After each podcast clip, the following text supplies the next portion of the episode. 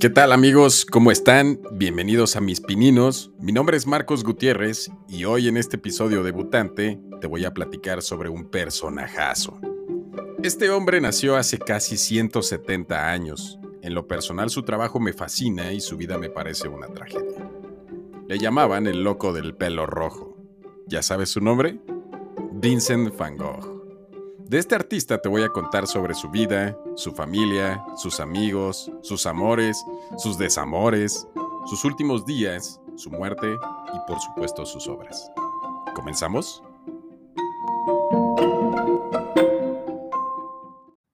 Vincent Willem van Gogh fue un pintor neerlandés y uno de los principales exponentes del postimpresionismo. Realizó más de 1.600 dibujos y pintó unos 800 cuadros, entre ellos 43 autorretratos y 148 acuarelas. Una de las principales figuras en la vida de Vincent fue su hermano menor Theo. Theo fue un marchante de arte en París. Este siempre le dio apoyo financiero de manera continua y desinteresada a su hermano. La gran amistad entre ellos está documentada en las numerosas cartas que se intercambiaron desde agosto de 1872. De las 800 cartas que se conservan del pintor, unas 650 fueron para Theo. Las otras son correspondencia con amigos y familiares. Vincent nació el 30 de marzo de 1853. Fue hijo de un humilde pastor protestante neerlandés llamado Theodorus y de su mujer llamada Ana Cornelia. Vincent recibió el mismo nombre que le habían puesto a un hermano que nació muerto exactamente un año antes. El primero de mayo de 1857, cuando Vincent tenía cuatro años cumplidos, nació su hermano Theo, y ambos tuvieron cuatro hermanos más: Cornelius Vincent, Elisabetta Huerta, Ana Cornelia y Wilhelmina Jacoba.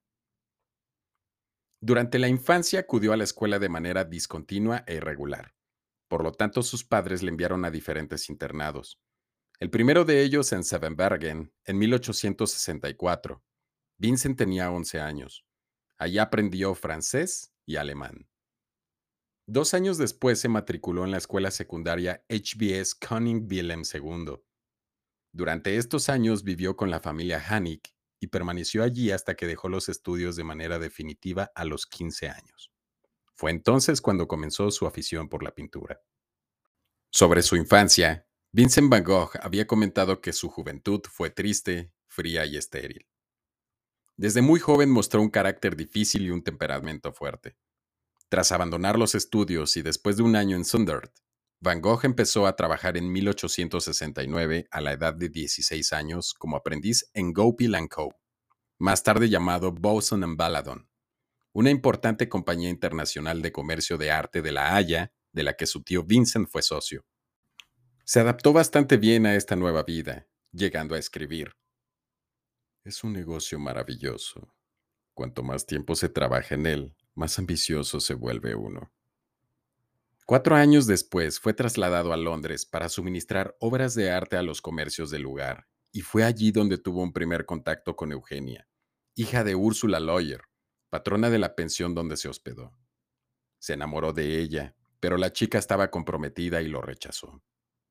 En 1874, a la edad de 21 años, solo un año después de su estancia en Londres, pasó las vacaciones en familia en Belvoir. Allí padeció su gran decepción de amor. Vivió aislado, leyendo libros religiosos y perdiendo el interés por su trabajo. En mayo de 1875 fue destinado a París, donde creció su amor por el arte. En una exposición de dibujos de Jean-François Millet comentó, Cuando entré en la sala del Hotel Drought, donde estaban expuestos, sentí alguna cosa como, descálzate porque el suelo que pisas es sagrado. El 10 de enero de 1878, en una carta dirigida a su hermano Theo, comunicó que había sido despedido de la Galería de Arte y que tendría que irse el primero de abril. El despido fue debido a que interponía sus gustos personales sobre las ventas que debía hacer. Sin embargo, en Boson en Baladon se quedó su hermano Theo, cuatro años menor que él, que trabajaría allí desde 1873, a la edad de 16 años, hasta su muerte, y sin cuya abnegación nunca hubiera sido posible la corta e intensa carrera artística de su hermano mayor. A Vincent Su familia le propuso que abriera él mismo una galería, donde podría ofrecer la clase de pintura que él escogiera. Sin embargo, rechazó la idea y más tarde le insistió a su hermano Theo para que dejase su trabajo también, ya que opinaba que el comercio de arte era una farsa. Tenía 25 años en ese momento. Dos años antes, a finales de marzo de 1876, durante su estancia en Inglaterra, Van Gogh aumentó su fanatismo religioso. Estaba obsesionado con dos libros en particular, la Biblia y la imitación de Cristo de Tomás de Kempis. Después de estar un tiempo como maestro auxiliar en Ramsgate, empezó a trabajar en Ellsworth como ayudante del predicador metodista Jones, donde llegó a subir al púlpito de la iglesia y leer un sermón que se había preparado escrupulosamente. Sobre este primer sermón existe una copia que envió a su hermano Theo con frases como, Cuando me encontraba en el púlpito, me sentía como quien desde una oscura cueva subterránea vuelve a salir a la plena luz. Y es maravilloso pensar que, desde ahora, predicaré el Evangelio por todo el mundo. Pasó unos seis meses en Dordrecht como empleado de una librería y en mayo de 1877 se trasladó a Ámsterdam donde quiso hacerse teólogo. Tuvo que desistir y también abandonar sus deseos de entrar en una escuela metodista, pues fue rechazado por no saber ni latín ni griego, además de su dificultad para hablar en público, aunque realmente el motivo era su falta de subordinación. Cada vez le era más difícil adaptarse a un cierto orden y someterse a alguien que le dirigiese.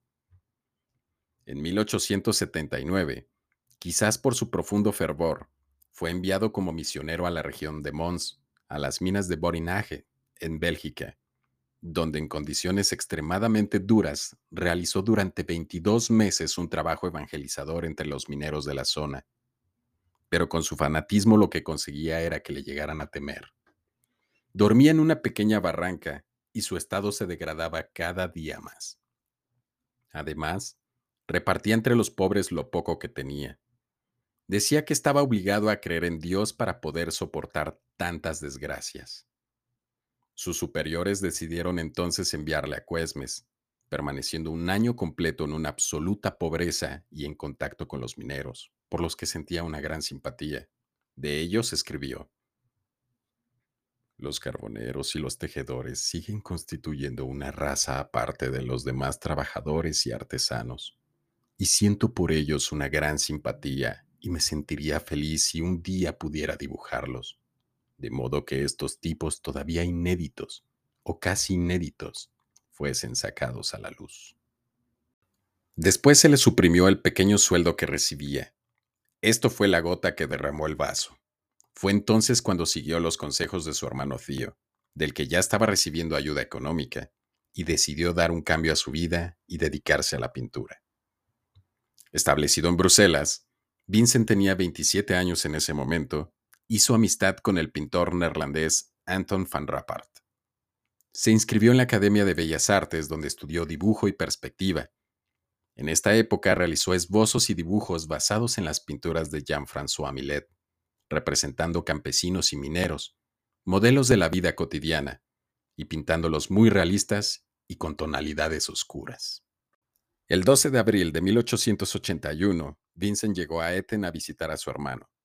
Durante este periodo va a casa de su primo, el pintor Anton Mauvais, y donde vuelve a enamorarse, esta vez de una de sus primas, Cornelia Adriana Voss Striker, mejor conocida como Key. Key acababa de enviudar. Sin embargo, esto no importó a Vincent y le propuso rápidamente matrimonio. La respuesta de Key fue, por supuesto, un No, jamás, jamás. A pesar de esta negativa, Vincent insistió, mediante cartas que la viuda no contestaba, además de negarse a verlo. Entonces, insistió con los padres de ella. Fue a su casa a intentar verla de nuevo. Los familiares, cansados del acecho, le llegaron a decir que su insistencia era asquerosa. En diciembre de 1881, escribió a su hermano, le contó la historia y las disputas con su padre. Pero, como puedes ver, estoy nuevamente en La Haya. Por Navidad tuve una disputa bastante grave con nuestro padre que llegó al extremo de decirme que sería mejor que abandonase la casa. Lo dijo tan enérgico que me fui aquel mismo día. En La Haya, su primo Antón, pintor de acuarelas, le aconsejó e insistió en la importancia de que aprendiese perspectiva y dibujo. Vincent hizo entonces sus primeras acuarelas y naturalezas muertas, utilizando tonos apagados como se ven las acuarelas Los pobres y el dinero y Naturaleza muerta con colis suecos. Mientras, su vida amorosa tomó un nuevo rumbo. Desesperado tras el rechazo de su prima Key, o quizás por compasión, Vincent recogió de la calle a Clasina María Hornick, mejor conocida como Cien, una prostituta alcohólica, embarazada y con una hija, con la que vivió durante un año. Tanto la madre como la hija le sirvieron de modelo. Cien, por la falta de recursos económicos, había vuelto a ejercer la prostitución y esto, unido a la gran presión que padecía Van Gogh por parte de su padre, de su hermano tío y su primo Mauve, con quien llegaría a discutir y romper su amistad, hizo que este intento de vida familiar también fracasara. Concluida esta relación con Cien, se trasladó a Drenthe, al norte de los Países Bajos, donde permaneció durante tres meses y pintó temas paisajistas en pintura al óleo, en los que se puede apreciar la diferencia con los dibujos realizados anteriormente. Como quería plasmar todos los detalles, realizó los óleos con trazos gruesos y pinceladas espesas. Esta temporada sintió más que nunca la soledad. En cartas intercambiadas con su hermano, Theo le insistía en que abandonara su trabajo de marchante y siguiese el camino de la pintura. En diciembre de 1883, a la edad de 30 años, regresó nuevamente a la casa paterna, esta vez en Nuenen, donde el padre había sido trasladado. En Nuenen fue bien recibido por su familia quienes le acondicionaron una habitación como taller. Ahí pudo realizar obras como Jardín Rectoral en Nuenen en primavera. Esta pintura fue robada el año pasado de un museo, un robo como de película.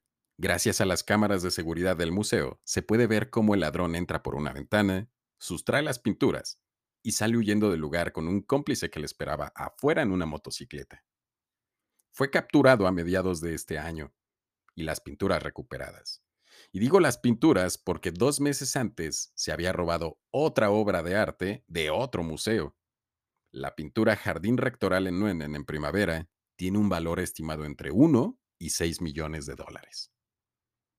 Ya de 31 años de edad, se dedicó a dibujar y pintar en los telares. Coincidió con un amigo suyo, Anton van Rappart, al que había conocido en Bruselas y que había venido a pasar unos días en Nuenen. Los dos juntos estudiaron y pintaron a los tejedores rurales.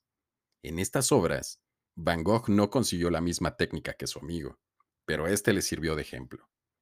La pintura El tejedor en el telar, realizada en mayo de 1884, expresa la dureza y el esfuerzo de este oficio, pero también la dignidad del personaje. Esta obra fue vendida en noviembre de 2016 por 2.75 millones de dólares. En esta obra, Van Gogh demuestra la solidaridad y su identificación con el protagonista, intentando representar el ideal de una sociedad libre de la industrialización y hace una alabanza al trabajo artesanal. La composición de esta pintura consigue el efecto de enmarcar al tejedor en el mecanismo del telar, dentro de un enrejado horizontal y vertical que parece integrar al personaje hasta conseguir que llegue a formar parte de la máquina. La claridad del fondo de la pintura hace resaltar todo el dibujo. En el otoño de 1884 se enamoró de nuevo, ahora de la hija de un vecino, Margot Begeman, 10 años mayor que Vincent, que la acompañaba en sus salidas pictóricas por el campo. Pensaron en contraer matrimonio, pero se encontraron con la firme oposición de la familia de Margot, quien llegó a intentar suicidarse. Poco después, el 26 de marzo de 1885, muere repentinamente el padre de Vincent. Las disputas por la herencia entre su madre y sus hermanas hicieron que se marchase de su casa para irse a vivir a un lugar más amplio que le ofreció un sacristán de la Iglesia Católica. En su familia, que eran protestantes, este hecho fue considerado como una ofensa. Durante la primavera de 1885 pintó la que se considera una de sus grandes obras tempranas, Los comedores de patatas. Hasta entonces sus esfuerzos se habían centrado siempre en la representación de una figura. pero en esta obra se encontró con la dificultad de tener que coordinar cinco personajes y conseguir relacionarlos. Para realizar esta pintura contrató modelos y realizó diversos esbozos de dibujos de las figuras y estudios sobre detalles, con las manos sujetando el tenedor, la taza o la tetera. Los colores empleados de tonos terrosos no contribuyeron a una fusión armoniosa con el fondo. En una de sus cartas, expresó, He querido dedicarme conscientemente a expresar la idea de que esa gente que, bajo la lámpara, come sus patatas con las manos que meten en el plato. Con ellas ha trabajado también la tierra, y que mi cuadro exalta, pues, el trabajo manual y el alimento que ellos mismos se han ganado tan honestamente. Con ayuda de Theo, se imprimieron 20 litografías de los comedores de patatas, que la gente de los alrededores pudo comprar a precios asequibles. En un solo día trasladó, directamente en la piedra, de memoria y sin dibujos previos, la imagen de los campesinos comiendo patatas. Obviamente, en la impresión en papel las figuras están invertidas. De las 20 litografías, se han logrado localizar 8. Al día de hoy, la obra original se encuentra en el Museo Vincent van Gogh en Ámsterdam. La posesión de esta pintura pertenece a la fundación de la familia Van Gogh. Esta obra llegó a estar valuada hasta en 50 millones de dólares. Esta pintura, además, provocó la ruptura con su amigo Rapport, ya que el hipersensible y vulnerable Van Gogh no aceptó sus comentarios. Rappart le hizo esta crítica avanzada en una de las 20 litografías. Estarás de acuerdo conmigo en que este trabajo no se puede tomar seriamente. Por fortuna eres capaz de mucho más. Pero, ¿por qué todo lo observas y lo tratas superficialmente de la misma manera? ¿Por qué no estudias minuciosamente los movimientos? En este cuadro los personajes posan. La mano de la mujer del fondo. Qué poco real. ¿Y qué relación hay entre la cafetera, la mesa y la mano que toca el asa? ¿Qué función hace esta cafetera? No se mantiene, tampoco la sujetan. Entonces, ¿qué? ¿Y por qué el hombre de la derecha no tiene rodillas, ni vientre ni pulmones? ¿O quizás los tiene en la espalda? Porque a su brazo le falta un metro de largo. ¿Por qué le falta la mitad de la nariz? ¿Por qué la mujer de la izquierda tiene por nariz un mango de pipa acabada en un dado? ¿Y aún te atreves con esta forma de trabajar, citar a Millet y a Breton? El arte es demasiado elevado para poderlo tratar con tanta negligencia. Hay que aclarar que la dureza de la crítica por parte de Van Rappart se debía también al propio enfado que éste tenía con Van Gogh por el hecho de no haber tenido noticia directa de la muerte repentina del padre de Vincent. De esto se quejaba al inicio de la carta Rappart, ofendido de haber recibido una simple nota a pesar de su amistad. ¿Pensaste que tenía tan poco interés en tu padre y tu familia? decía en la carta. Durante estos dos años, en Nuenen, completó numerosos dibujos y acuarelas, y cerca de 200 pinturas al óleo. Los colores usados continuaban siendo oscuros. Su hermano Tío se quejaba en una de sus cartas de que eran demasiado apagados y no estaban en la línea del estilo del momento donde destacaban las pinturas brillantes de los impresionistas. Pinsen escribió al respecto. He leído con mucho placer los maestros de antaño de Fomentin. He encontrado tratadas en este libro, en diversos sitios, las mismas cuestiones que me preocupaban mucho estos últimos tiempos. Tratar de dar un valor claro por medio de tonos relativamente oscuros. En una palabra, expresar la luz por oposición a la oscuridad. Ya sé todo lo que piensas del demasiado negro, pero, sin embargo, no estoy aún absolutamente convencido. El cuadro Naturaleza Muerta con Biblia fue pintado en octubre de 1885. Lo pintó en memoria de su padre fallecido el 26 de marzo de ese año. En la obra se aprecia la Biblia como símbolo de la casa paterna y de toda una educación religiosa. Como contraste aparece La Joy de Brief de Sola, el libro del naturalismo, y, en opinión de su padre, una de las obras más nefastas. En la composición, Van Gogh coloca la vela, un símbolo religioso, y el libro a la misma altura, con la idea de situar ambos símbolos al mismo nivel. En noviembre de 1885, Van Gogh llegó a Anvers, donde ocupó un pequeño taller encima de una tienda de pinturas. El alquiler lo pagaba su hermano. Compró en unos anticuarios algunas gilografías japonesas y se dedicó a copiar modelos de yeso de esculturas antiguas expuestas en la entonces Real Academia de Anvers, a pesar de su desacuerdo con la enseñanza académica. Descubrió las pinturas de Rubens, que con su colorido y sus formas femeninas le abrieron la alternativa del uso de colores como el carmín y el verde esmeralda.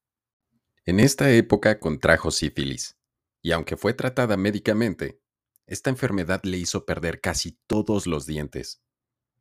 En febrero de 1886, comentó en cartas dirigidas a Tío que solo se había podido permitir seis o siete comidas calientes desde el mes de mayo anterior.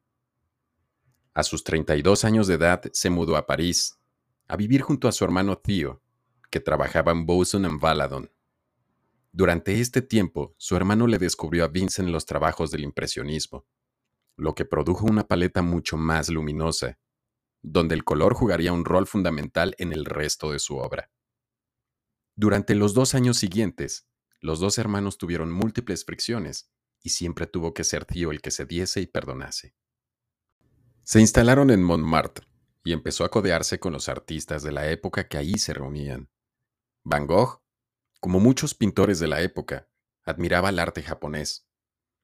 Prueba de ello son las réplicas que realizó de grabados japoneses y de algunas pinturas suyas que reproducen ese país de modo escenográfico. Dos de estas obras realizadas por Van Gogh fueron Ciruelo en Flor y Puente bajo la lluvia, copias de obras de Hiroshige. De ellas, Van Gogh dejó escrito el siguiente comentario. Envidió a los japoneses por la increíble claridad de la que están impregnados todos sus trabajos. Nunca resultan aburridos ni hace el efecto de haberlos realizado deprisa. Su estilo es tan sencillo como respirar. Son capaces de hacer una figura con solo unos pocos trazos seguros, que hace que parezca tan fácil como abrocharse el chaleco. Comenzó a utilizar los colores complementarios y todo esto le hizo abrirse a una expresión en su arte que no había sospechado en los Países Bajos. Pizarro también le explicó las nuevas teorías sobre la luz y el tratamiento divisionista de los tonos. Gracias a Signac, el artista consiguió ir añadiendo colores más ricos y más luminosos a su paleta, con quien trabajó además en 1887. Practicó pintando paisajes urbanos del barrio de Montmartre y naturalezas muertas ya con colores más vivos. Los rojos, amarillos y azules con sus complementarios ya se pueden apreciar casi en todas sus pinturas de este periodo. Exaltado por la intensidad del clima artístico de París, Van Gogh consiguió, con la ayuda del Toulouse-Lautrec, la renovación de su pintura en lo que atañe a la investigación psicológica en los retratos. Pudo apreciar las pinturas exóticas realizadas por Gauguin en la Martinica, el retrato de la mujer en el café de Tambourine es del mes de febrero de 1887. No representa una bebedora en una taberna cualquiera, sino que es la imagen concreta de Agostina Segatori, una antigua modelo de los pintores Degas y Corot, y que en ese momento era la propietaria del café. El cuadro respira un cierto atractivo exótico, desde el peinado de la mujer pasando por su vestido hasta el fondo de la pintura donde en su decoración se observan láminas japonesas. Una de las cosas más importantes que aprendió en esta época fue la aplicación del contraste complementario, el contraponer los tres colores básicos, amarillo, rojo y azul, a la mezcla formada por los otros dos, como combinación rojo-verde, amarillo-violeta y azul-naranja, que refuerzan su tono o se neutralizan al mezclarse en un gris deslúcido. Se observa la aplicación de esta técnica en los cuatro girasoles, donde claramente existe el contraste complementario entre el amarillo y el azul vivo del fondo. Poco antes de acabar su etapa parisina, Van Gogh realizó tres retratos de Julian Tanguy, llamado por todos los artistas Papa Tangi. El hombre representado en esta imagen era una persona muy famosa entre los artistas parisinos.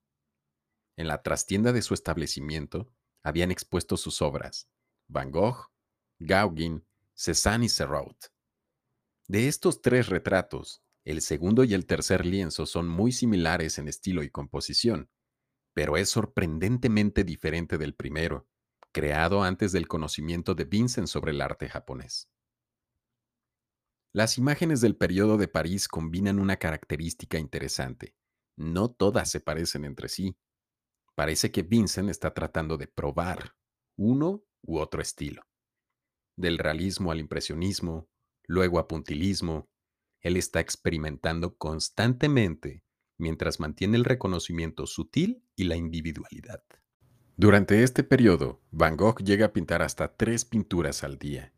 Y aquí vale la pena agradecer a Papa Tangi y por supuesto a Theo que le proporcionaba dinero a su hermano sin descanso.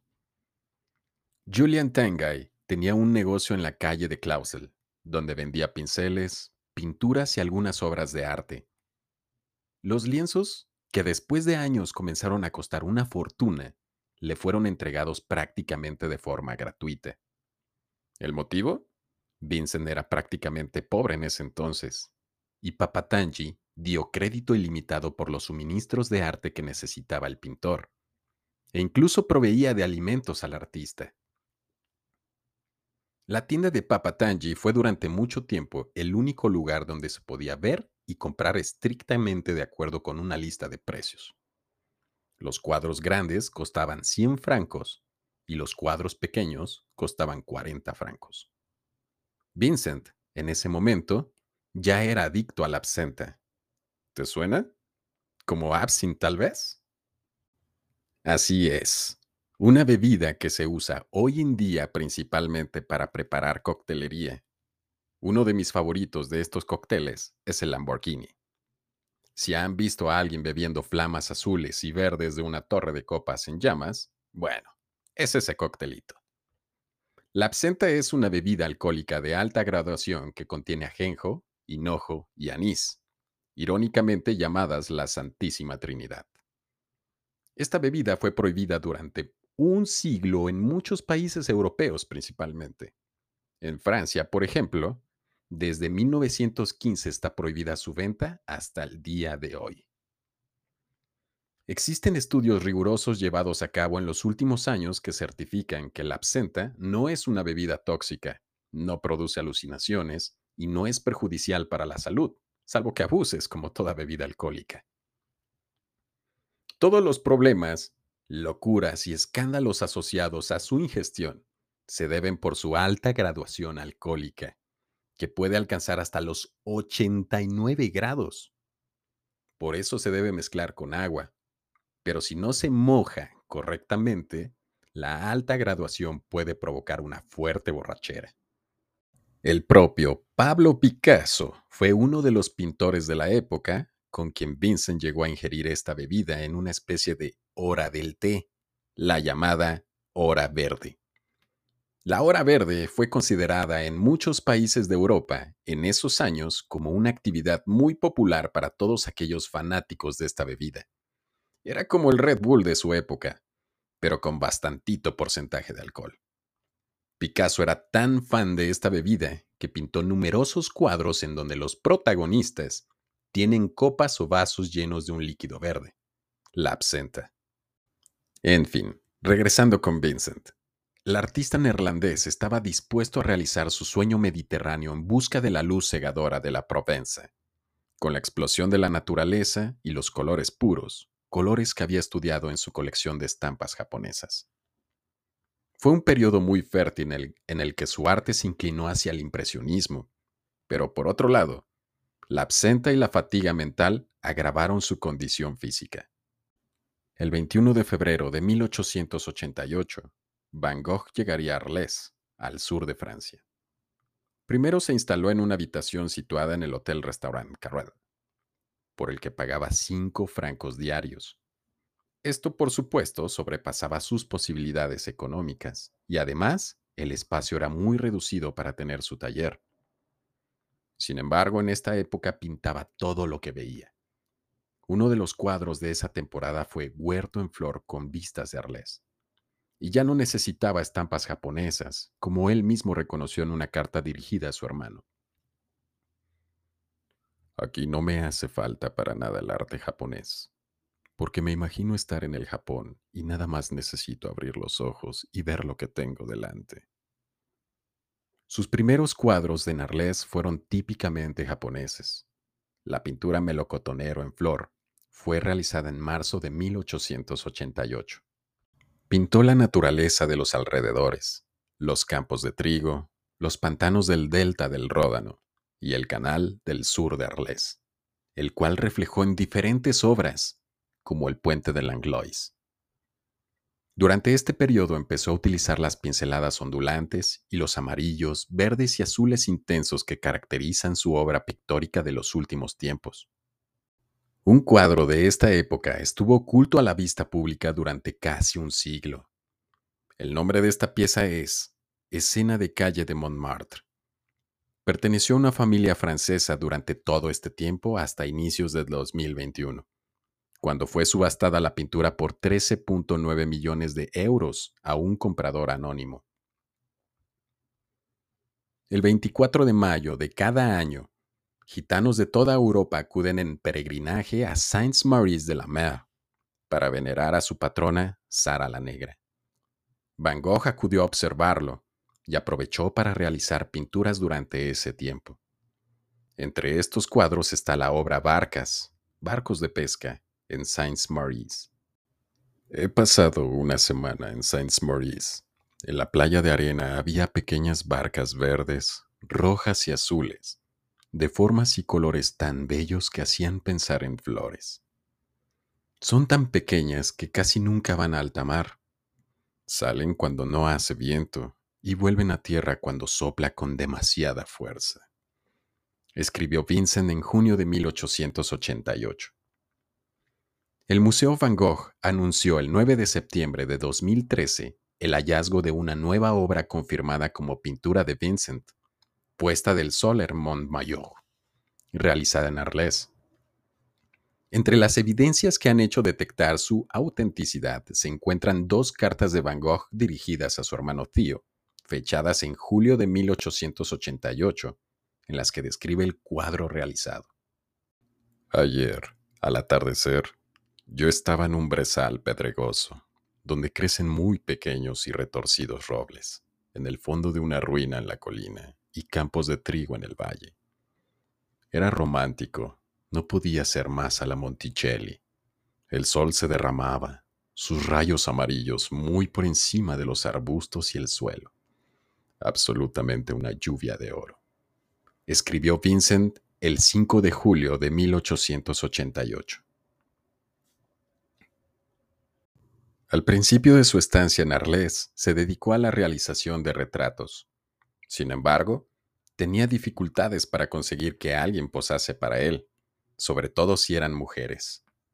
La primera que pudo retratar fue una mujer joven a finales del mes de julio, y le puso el nombre de la Musme, nombre japonés que le inspiró la lectura del libro Madame Chrysanthème de Pierre Loti. Con los hombres le fue más fácil convencerlos, ya que a cambio les invitaba una copa en la taberna.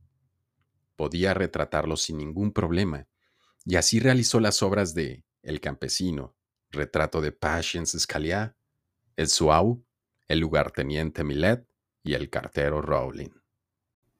Tuvo una muy buena amistad con Joseph Rowling, un cartero casado con la señora Agustín Rowling y con la cual tenía tres hijos, Marcel, Armand y Camille Rowling. Vincent hizo un gran número de pinturas de esta familia.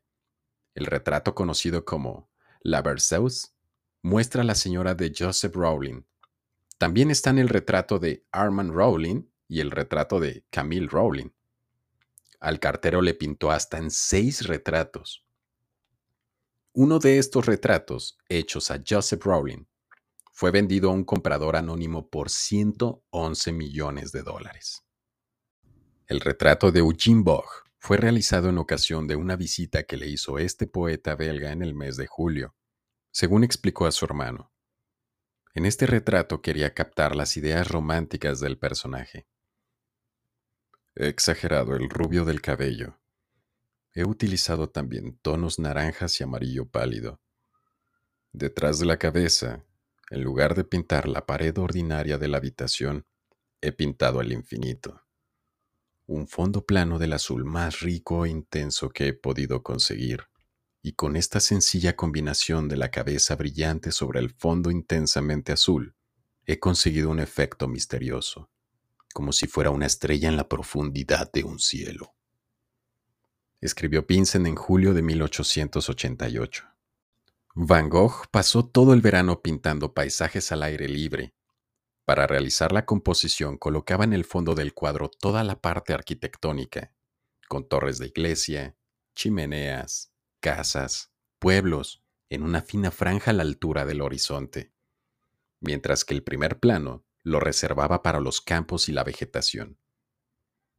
Esto lo hizo con el cuadro Vista de Arles con lirios en primer plano los segadores con arlés al fondo, la cosecha, campos labrados, la viña verde y una de sus obras paisajistas más conocidas, El Sembrador.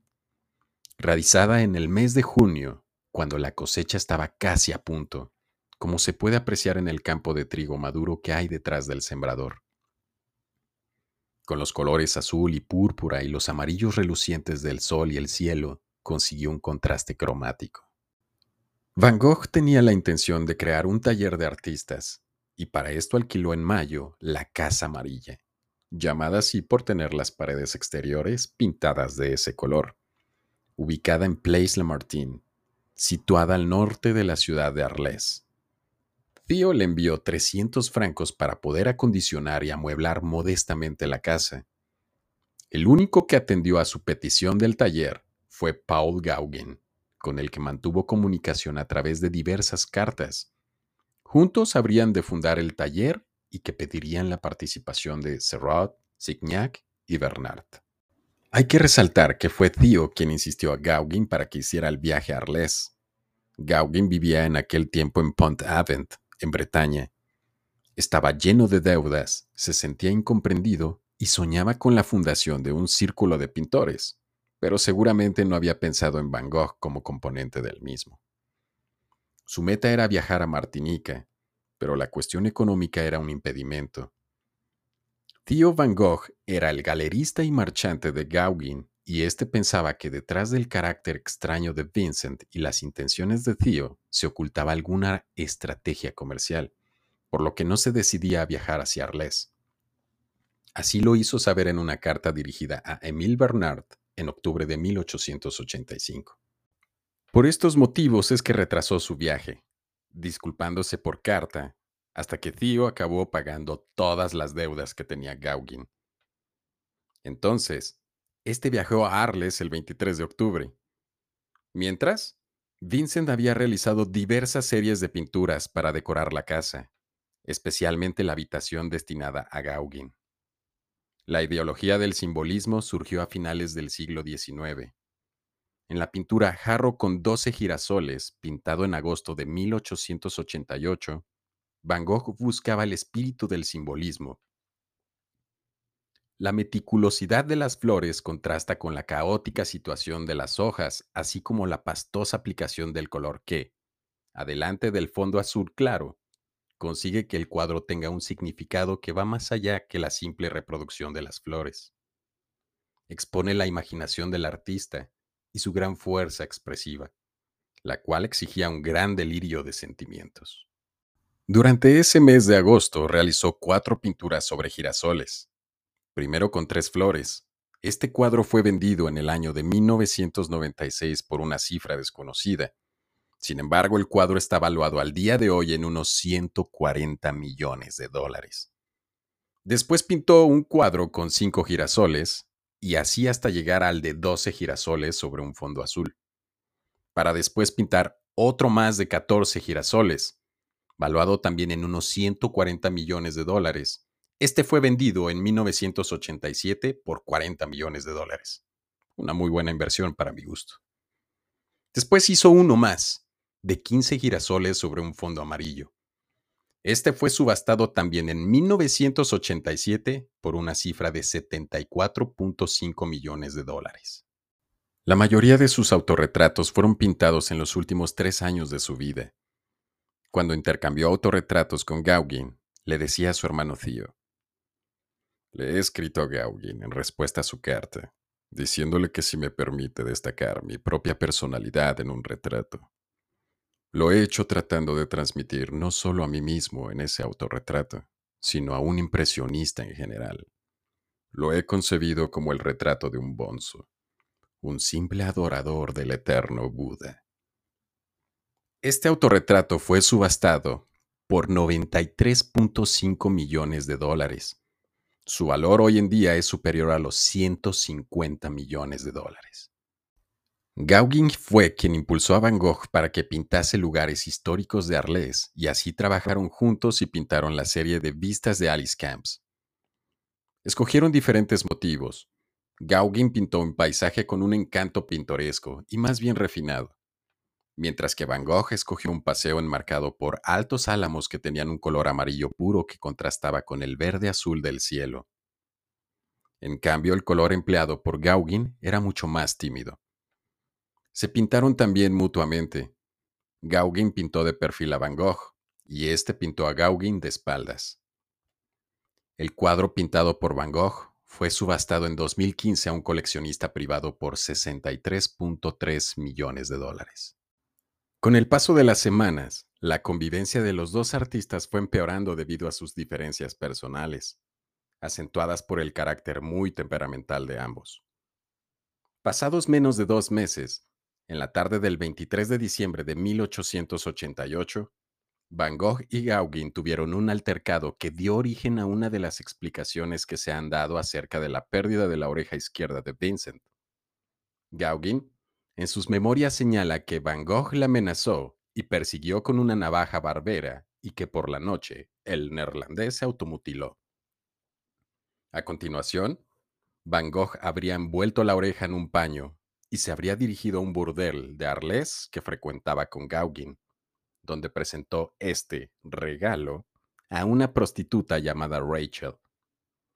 Posteriormente regresó a la Casa Amarilla y a la mañana siguiente la policía lo encontró inconsciente y fue trasladado al hospital Hotel Dieu de Arles. Se avisó a Theo y Vincent, que no recordaba el suceso, quedó ingresado durante 14 días.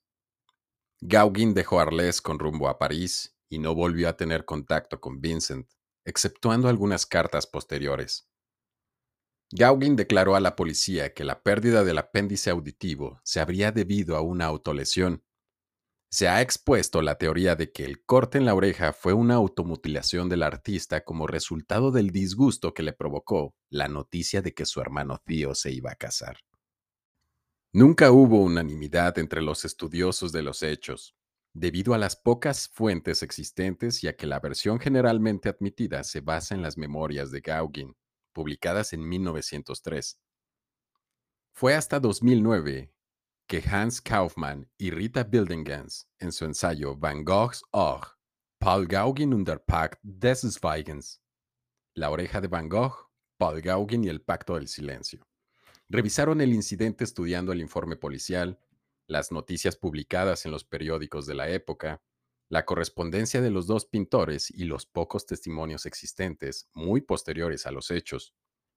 Llegaron a la conclusión de que fue Gauguin quien hirió a Van Gogh con su sable en la disputa, pues este era maestro de esgrima, y que una vez solo, Van Gogh habría terminado de recortar la oreja. No se encontraron ninguna de las armas, Van Gogh no habría dicho nada para proteger a su amigo, y Gauguin habría regresado precipitadamente a París debido a su mala conciencia. Para ustedes, ¿cuál de estas teorías es la mejor? Para mí, que estaba súper borracho de absenta y se mutiló él mismo la oreja. Durante mucho tiempo se creyó que el artista se había cortado solo parte del lóbulo de la oreja, no el apéndice completo. Sin embargo, un estudio de 2016 presentó entre otras cosas, una carta a Theo Van Gogh del Dr. Felix Ray, que le atendió durante el incidente, donde describe la lesión y acompaña un dibujo que demuestra que se cortó la oreja casi por completo, conservando tan solo un trocito inferior del lóbulo. Al regresar a su casa, Van Gogh pintó el autorretrato con oreja vendada, del que existen dos versiones. Ambos cuadros muestran un vendaje en la parte derecha de la cabeza y debieron ser pintados delante de un espejo, ya que la oreja seccionada fue la izquierda. En uno, Van Gogh se representa fumando en pipa para transmitir una sensación de sosiego. La pintura donde aparece con una pipa está en manos privadas desde inicios de los años 90. Se presume que fue vendida entre 80 y 90 millones de dólares. Al día de hoy, esta pintura está valuada en 205 millones de dólares. Pasadas cuatro semanas volvió a ser ingresado en el hospital, ya que presentaba síntomas de manía persecutoria y se imaginaba que lo querían envenenar. Durante unos 10 días estuvo bajo tratamiento del doctor Felix Ray y en marzo fue ingresado otra vez en el hospital Hotel Duderles, permaneciendo seis semanas más. El 17 de abril, Theo contrajo matrimonio con Joanna Bonger en Ámsterdam poco después, Vincent decidió internarse voluntariamente en el Hospital Mental de Saint-Paul de Mosul, un ex monasterio en Saint-Rémy de Provence, a unos 32 kilómetros de Arles. Los últimos años de Van Gogh estuvieron marcados por sus permanentes problemas psiquiátricos, que lo llevaron a ser recluido en sanatorios mentales de forma voluntaria. En el Sanatorio Saint-Rémy de Provence tenía dos habitaciones disponibles, una de ellas habilitada para servirle de taller. Cuando no quería pasear, por temor a sufrir una crisis, pintaba cuadros de interior. Uno de sus primeros cuadros ahí fue Iris, vendido a un coleccionista privado por 101.2 millones de dólares. En este cuadro muestra una gran vitalidad rítmica y una gran conjunción de colores. En esta época su pintura se caracteriza por la presencia de remolinos, como se puede observar en una de sus pinturas más famosas, La Noche Estrellada. Cuando empezó a salir a dar paseos por los alrededores de la clínica, creó obras donde los temas eran pinos, cipreses y olivos. Fue durante el mes de junio cuando desarrolló los efectos pictóricos ondulantes en los árboles. De los olivos con sus troncos sinuosos hizo varios cuadros. Los pinos los tenía como modelos en el mismo jardín del hospital. Uno de los primeros cuadros fue Maleza, donde solo se aprecia la parte inferior de los troncos con tonos constituidos por azules fríos.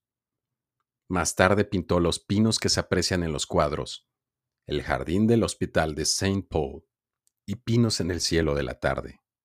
Pero fueron los cipreses, con su forma triangular, los que le sirvieron para crear una magnífica serie de paisajes. Incorporaba la mancha oscura del ciprés en muchas de sus grandes composiciones, como en La Noche Estrellada. Cipreses con dos mujeres, cipreses en el cielo estelar y campo de trigo con cipreses. De este último hizo una serie de tres cuadros. El de mayor tamaño de la serie medía 51 por 65 centímetros fue adquirida en 1993 por 57 millones de dólares.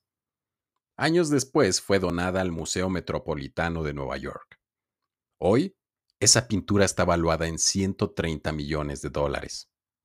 En Saint-Remy, volvió a tener la necesidad de copiar a pintores que admiraba, por lo que pidió a su hermano Theo que le enviase láminas de reproducciones, a partir de las que él interpretaba el color a su manera. De esta forma exploró temas religiosos como la piedad, pintado por Delacroix, donde pintó a Cristo con el cabello y la barba de color rojo, y la resurrección de Lázaro, pintado por Rembrandt. También volvió a copiar algunas de sus pinturas favoritas, las de Millet, como La campesina batiendo el lino y La noche. Todas estas obras se conservan en el Museo Van Gogh de Ámsterdam. La primera exposición de obra de Van Gogh fue en París en 1889, en el Salón de los Independientes, organizada a diferencia de otros años para que pudiera coincidir con la Exposición Universal de aquel mismo año. La elección de obras las hacían los mismos artistas, pero los nuevos socios solo podían presentar dos, y Van Gogh indicó a su hermano las dos pinturas que quería enviar, sus dos rockstar, Iris y La Noche Estrellada. La Noche Estrellada es uno de los cuadros más famosos de todos los tiempos. Se le ha visto reproducido de mil maneras en mil sitios, pero hay muchos aspectos desconocidos detrás de cada una de esas pinceladas y esas esferas amarillas. Vincent van Gogh decidió pintar un paisaje a partir de las vistas de su ventana del asilo Saint-Paul de Mosul. En cartas que el pintor intercambiaba con su hermano Theo, Vincent mencionó sobre la noche estrellada.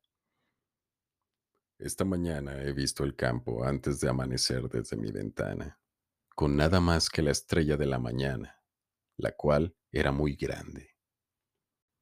Hay que decir que Van Gogh no reprodujo el paisaje que se veía desde su ventana de manera exacta, sino que más bien lo tomó como inspiración. Además, obvió un detalle que sin dudar hubiese arruinado el cuadro. Los barrotes que se interponían entre su habitación en el asilo y el mundo exterior. Así lo explicó a su hermano Tío en otra carta.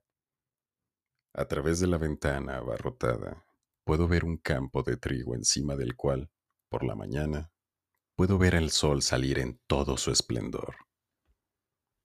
Otro dato curioso del cuadro reside en la inclusión de la provincia de Saint-Remy, el pequeño pueblecito que aparece al fondo en la noche estrellada. Los historiadores confirman que es imposible que Van Gogh llegara a ver la ciudad desde el asilo, y presumen que el artista se inspiró en su Holanda natal para pintar esta parte. Pero la técnica de este cuadro no fue espontánea. Existe un proceso muy claro en cuadros que hizo un año antes de terminar La Noche Estrellada. El primero en donde se puede apreciar el inicio de este proceso es en la obra Terraza de Café por la Noche, para después mejorar la técnica en la obra Noche Estrellada sobre el Ródano. Se puede ver cómo el artista experimenta en ambas pinturas las luces del cielo nocturno, que más tarde desarrolló en la noche estrellada. Otro dato que te vuela la cabeza es, sin darse cuenta, Van Gogh pintó el planeta Venus en su cuadro. Este hecho lo descubrió el historiador Albert Boehm, quien comparando la pintura con un mapa del cielo del día en que fue pintada la noche estrellada, el 9 de junio de 1889, se dio cuenta del detalle. Realmente, la estrella del amanecer de la que hablaba el artista en sus cartas a Theo era el planeta Venus. Aunque ahora se encuentra en el Museo de Arte Moderno de Nueva York, la Noche Estrellada se presentó al público por primera vez en Manhattan en 1931. Esto fue posible gracias a una mujer llamada Lily Bliss, hija de un comerciante textil y coleccionista de arte moderno, junto a Mary Queen Sullivan y Abby Aldrich Rockefeller fundaron el mencionado museo y en 1931 su hija Lily donó la mayoría de su colección de arte a la institución. Sin embargo, no fue hasta 1941 cuando decidió venderle la noche estrellada. La cifra, desconocida. Si se decidiera vender esta obra en estos días, podría alcanzar una cifra, según las casas de arte de mayor reputación en el mundo, de entre 500 y mil millones de dólares. ¡Qué locura! Regresando a la historia de su vida, en enero de 1890 recibió la invitación para participar en una exposición en Bruselas con el grupo Los Veintes, a la que envió seis obras, dos de la serie de Los girasoles y cuatro sobre paisajes, dos de las que había pintado en Arles, La Viña Roja y Vista de Arles y dos más en Saint-Remy. En esta misma exposición vendió la obra El Viñedo Rojo, adquirida por la pintora perteneciente al grupo de los Veinte, Anna Boch, hermana de su amigo Eugene Boch. La pintura fue vendida por 400 francos. Esta fue una de las dos obras que Vincent vendió en vida. Finalmente, fue en el Salón de los Independientes de París en febrero de 1890, donde expuso la cuota completa de 10 pinturas. Sin embargo, volvió a tener nuevos colapsos. Esta vez le duraban más que en las veces anteriores. Padecía angustia, terror y alucinaciones con accesos de ira muy intensos. Cuando volvió a escribir a Theo, le explicó que había decidido abandonar la clínica. Después de una breve estancia en París con su hermano, decidió establecerse en Auvers-sur-Oise. Trasladado a Auvers-sur-Oise, localidad cercana a París, se instaló en una habitación de la posada Rabois. Ahí conoció a un amigo de Theo, el doctor Paul Gachet, pintor aficionado que se ofreció a cuidarle y visitarle. Bajo la atención del doctor, la actividad artística de Van Gogh fue intensa. En dos meses pintó más de 70 cuadros. Vincent frecuentaba la casa del doctor. Ahí llegó a pintar el jardín, a su hija Margarita rodeada de flores y en el piano, y por supuesto al mismo doctor. El retrato del doctor Gahet fue vendido a inicios de los noventas por 82.5 millones de dólares y revendido a finales de la misma década a un comprador anónimo por una cifra que se desconoce, pero se presume que fue mayor a 100 millones de dólares. Hoy, ese cuadro de 68 por 75 centímetros está valuado en 275 millones de dólares. Otro cuadro que pintó en la casa del Dr. Gahet fue Naturaleza Muerta, jarrón con margaritas. El cuadro fue hecho como parte de un pago por un tratamiento médico. Este cuadro se vendió en 2014 por 61.7 millones de dólares. Van Gogh volvió a refugiarse en la pintura con un gran entusiasmo. Le gustaban los paisajes de Auvers, como antes había maravillado a tantos otros pintores. Escribió a su madre estas reflexiones. Estoy plenamente absorbido por estas llanuras inmensas de campos de trigo sobre un fondo de colinas, vastos como el mar, de un amarillo muy tierno, un verde muy pálido, de una malva muy dulce, como una parte de tierra labrada, todo junto a plantaciones de patatas en flor, todo bajo un cielo azul con tonos blancos, rosas y violetas. Me siento muy tranquilo casi demasiado calmado. Me siento capaz de pintar todo esto. En esta población es donde empezó a utilizar el formato horizontal alargado de doble cuadrado. Su cuadro sobre la iglesia de Auvers-sur-Oise está construido sobre líneas fuertes y definidas que producen el efecto de una escultura recortada sobre el azul intenso del cielo, con lo que da una sensación de oscuridad. La profundidad la consigue con los dos caminos en forma de V en un primer plano. Estos caminos aparecen colocados de manera similar en una obra posterior, Campo de Trigo con Cuervos. Van Gogh señala en sus cartas la soledad y la melancolía que tienen estos últimos paisajes de trigales bajo cielos tempestuosos y amenazantes. Se ha dicho que los símbolos de los cuervos planeando sobre el trigo sugieren la premonición de la muerte. Las dos bandas de color, con el contraste del azul y el amarillo, anulan el espacio de la perspectiva.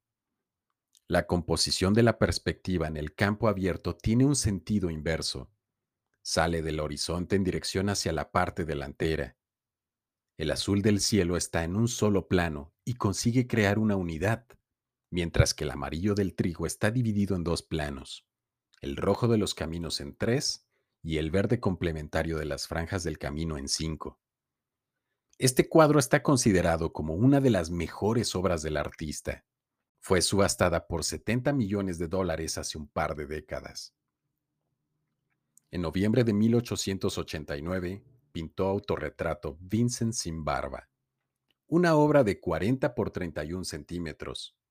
Este cuadro fue hecho como un regalo para su madre. Este es el último autorretrato que hizo.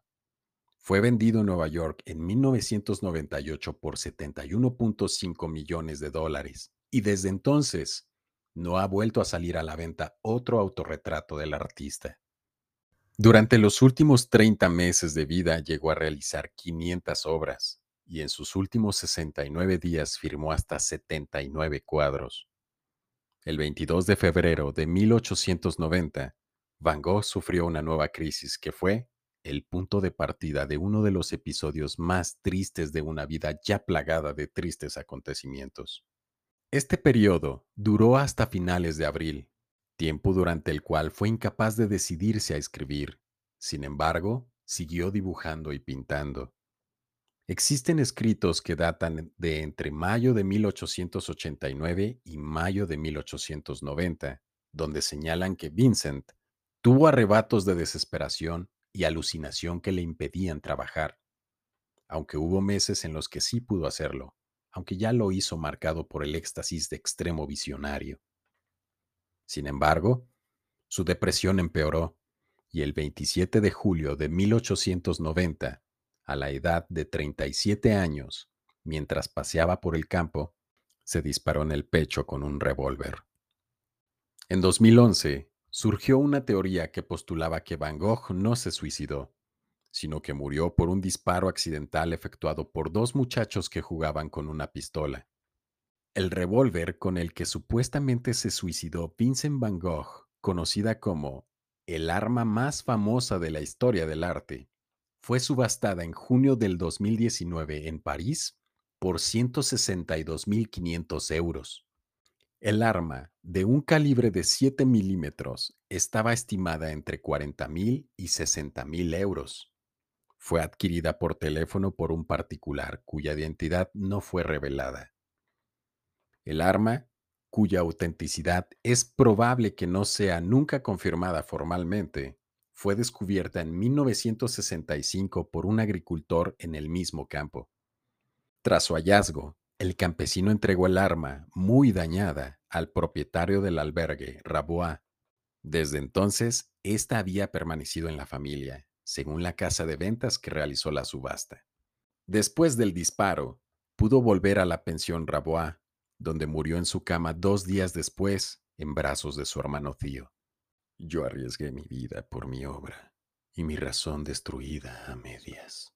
Estas son las palabras de Vincent en la última carta encontrada en su lecho de muerte el 29 de julio de 1890.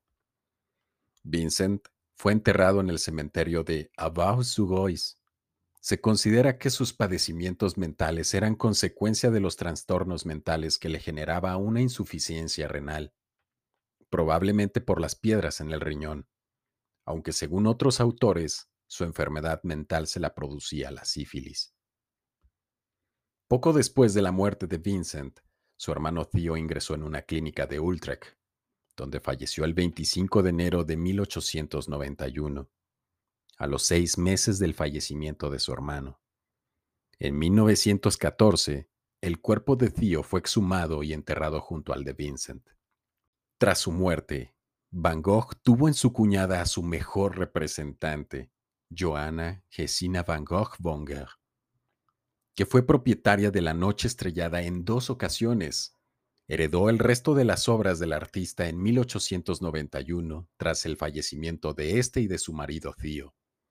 En ese momento, ella comenzó a manejar la correspondencia y publicidad de los cuadros, promocionando el arte de Van Gogh hasta impulsar su ascenso a la fama. La Noche Estrellada se vendió por primera vez en 1900 al poeta francés Julien Leclerc, quien se lo vendió al artista postimpresionista Emile Schufenacher. Seis años después, Johanna lo recuperó para entregarlo a la Galería Oldenzaal en Rotterdam. Bueno amigos, hemos terminado este primer episodio. Muchas gracias por escucharme. Te dejo mi Instagram donde puedes escribirme tus comentarios de este episodio, el cual es Marcos GTZ07. Para el siguiente episodio, te hablaré sobre las peores maneras de morir según la ciencia. Recuerda activar la campanita para que sepas cuando esté disponible ese nuevo capítulo. Créeme, va a estar muy loco, muy intenso. Me despido, mi nombre es Marcos Gutiérrez. Adiós.